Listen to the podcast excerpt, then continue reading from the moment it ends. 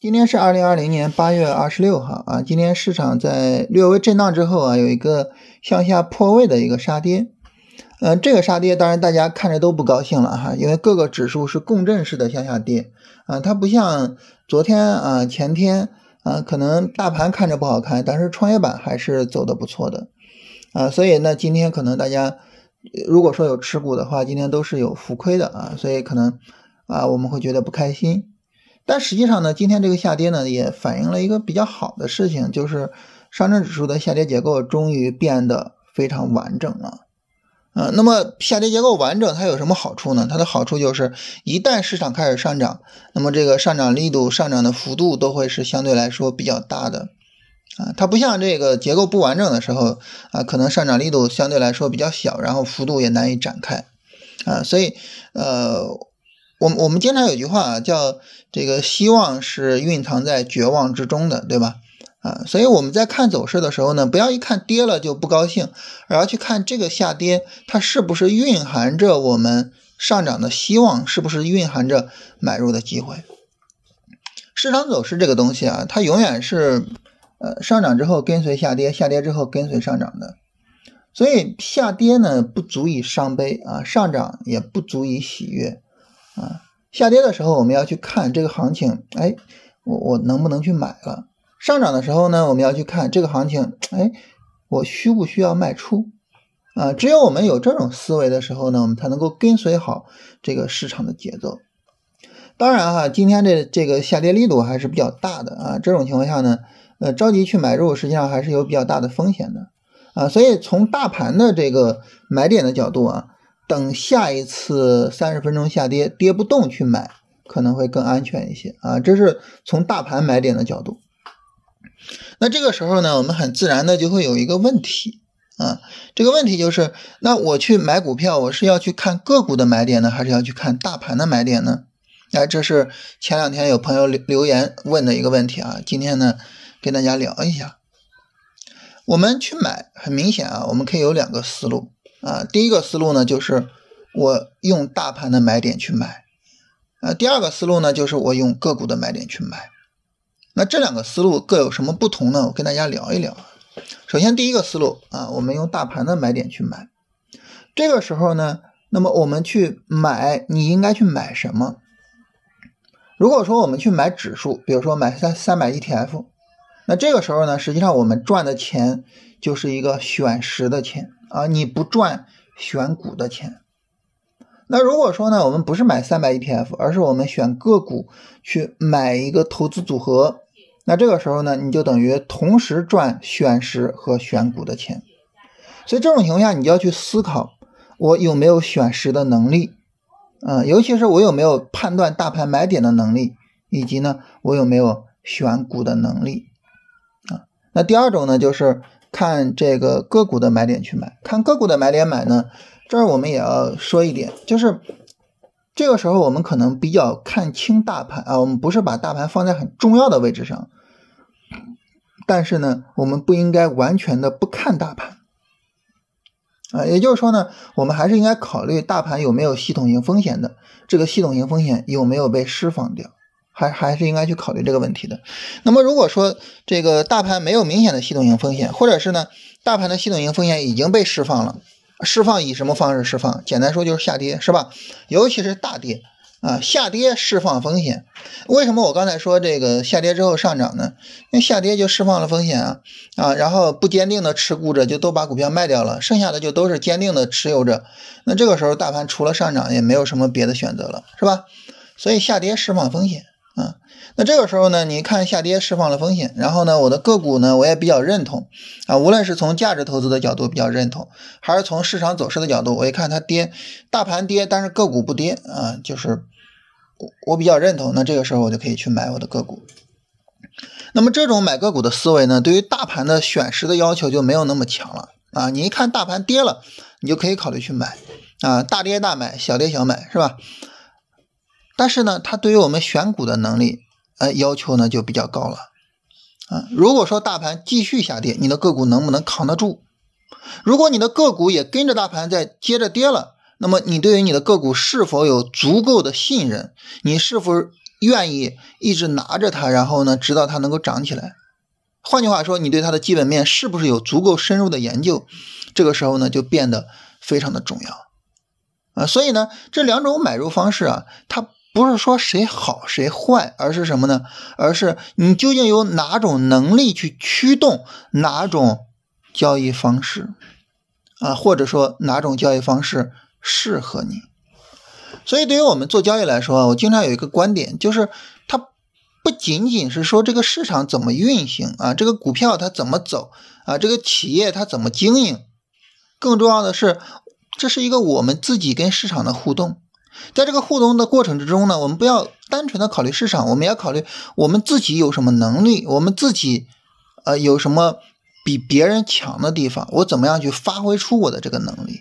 我们要去思考这个问题，我们对这个问题的思考，更多的决定了我们对于交易方法的选择，以及呢我们最终的操作方式。所以关于这个问题呢，就是我觉得还是大家应该自己去思考一下，嗯，就是不要指望着别人能够给你一个标准的答案。那呃聊这些呢，实际上我们还可以去再深入的去聊一个话题啊，就是我们能够看到呢，就是。我们自己的能力在很大程度上决定了我们的交易方式，就意味着呢，我们的能力越强越好。那这个能力越强，它的一个就是概念是一个什么样的概念呢？我觉得两个方面。第一个方面呢，就是呃，你有丰富的武器库啊，就是你你会做这个事情，你会做那个事情啊，你有各种不同的能力。第二个方面呢，就是你能够知道这些武器库里面哪些是真正适合我的，哪些是我要去做精做熟的。那么我把这些东西呢搞得特别精、特别熟啊。那这种情况下呢，那么我们就算是有很强的能力了。关于这一点呢，我想再跟大家聊一个话题啊，也是有一位朋友提的一个问题啊，他就说：哎，你看我们这个节目呢，它都是在聊价格的转折点。那么去判断价格的转折点这个事儿靠谱不靠谱啊？利用价格转折点的判断去做股票这个事情靠谱不靠谱？这个事儿呢，我跟大家聊一下啊。因为现在的这个市场呢，就是说价值投资是相对来说比较盛行的啊，所以呢，我们就会产生这个疑惑。实际上呢，这个股市这个东西，包括投资投资的思想这个东西，呃，在各个阶段。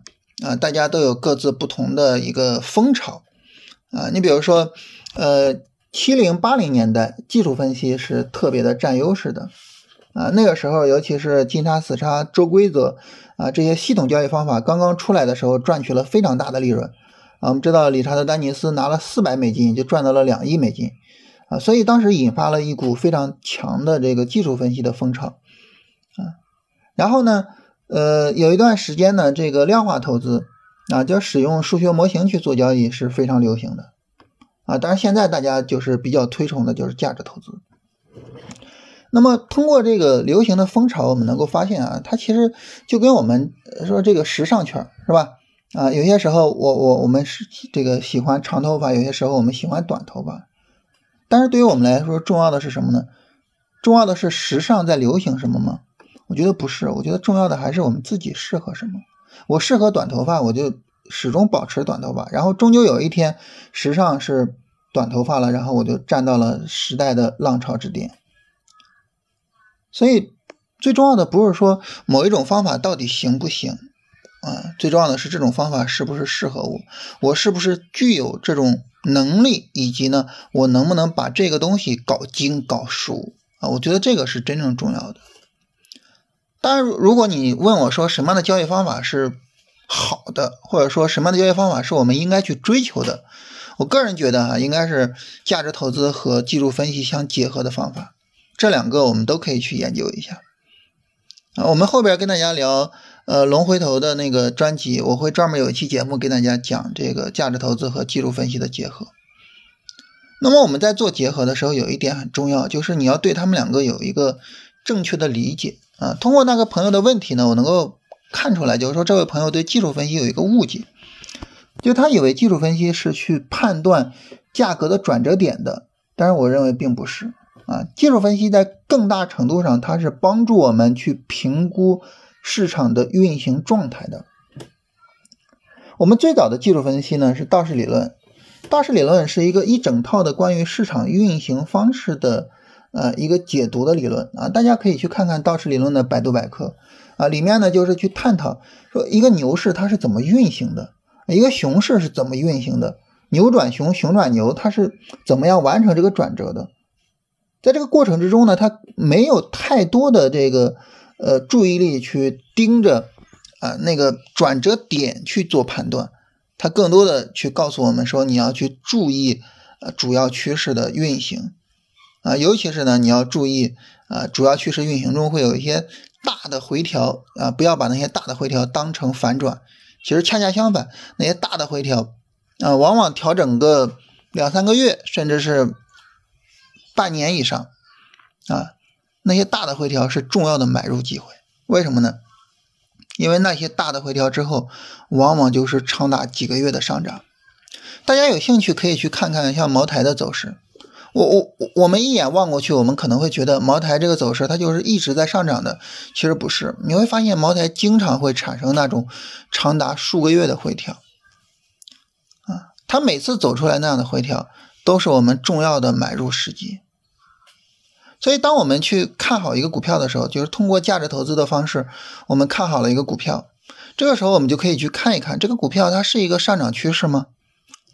啊，那么这个股票它距离它上一次展开长时间的大规模的回调已经有多久了？啊，如果说它刚刚开始结束这个大规模的回调，我就可以买。如果它距离上一次大规模的回调已经有好几个月，甚至都有一年了。那这个时候我就不要买，因为我很可能追高。从这一点上，我想特别跟大家强调，就是如果说大家去读研报，或者是去看那些呃这个分析师去推荐这个股票，你尤其要注意这一点。为什么呢？因为大量的研报分析师的推荐都是这个股票涨了翻了一倍、翻了两倍了，他们才开始推。那这种情况下，实际上很容易导致我们追高。所以我觉得真正好的这个荐股的方式是什么呢？嗯，真正好的荐股方式就是我非常看好一个股票，从价值投资的角度，我我我非常非常的看好它。比如说，我我我们就说茅台是吧？我非常看好它。然后呢，我在茅台回调了两个月、三个月之后，我开始去推它。我说这个回调并不会扭转茅台长期的基本面以及它长期的价格运行的向上态势，然后我们可以去买入它。我觉得这种推荐是呃真正来说比较有价值的推荐，但是分析师不会这么做，因为这么做比较有风险，是吧？他万一转折了呢？他万一就转熊市了呢？所以分析师一般推荐的都是一直在涨，一直在涨。然后，但是我们这样去买就很容易买到高位。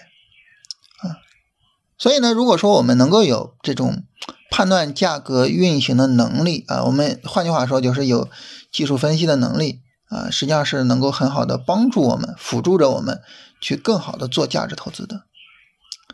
所以呢，从这个意义上来讲呢，我觉得真正好的交易方式就是你首先找到有价值的股票，然后呢去跟踪这种股票啊，然后呢你再等这个股票展开那种。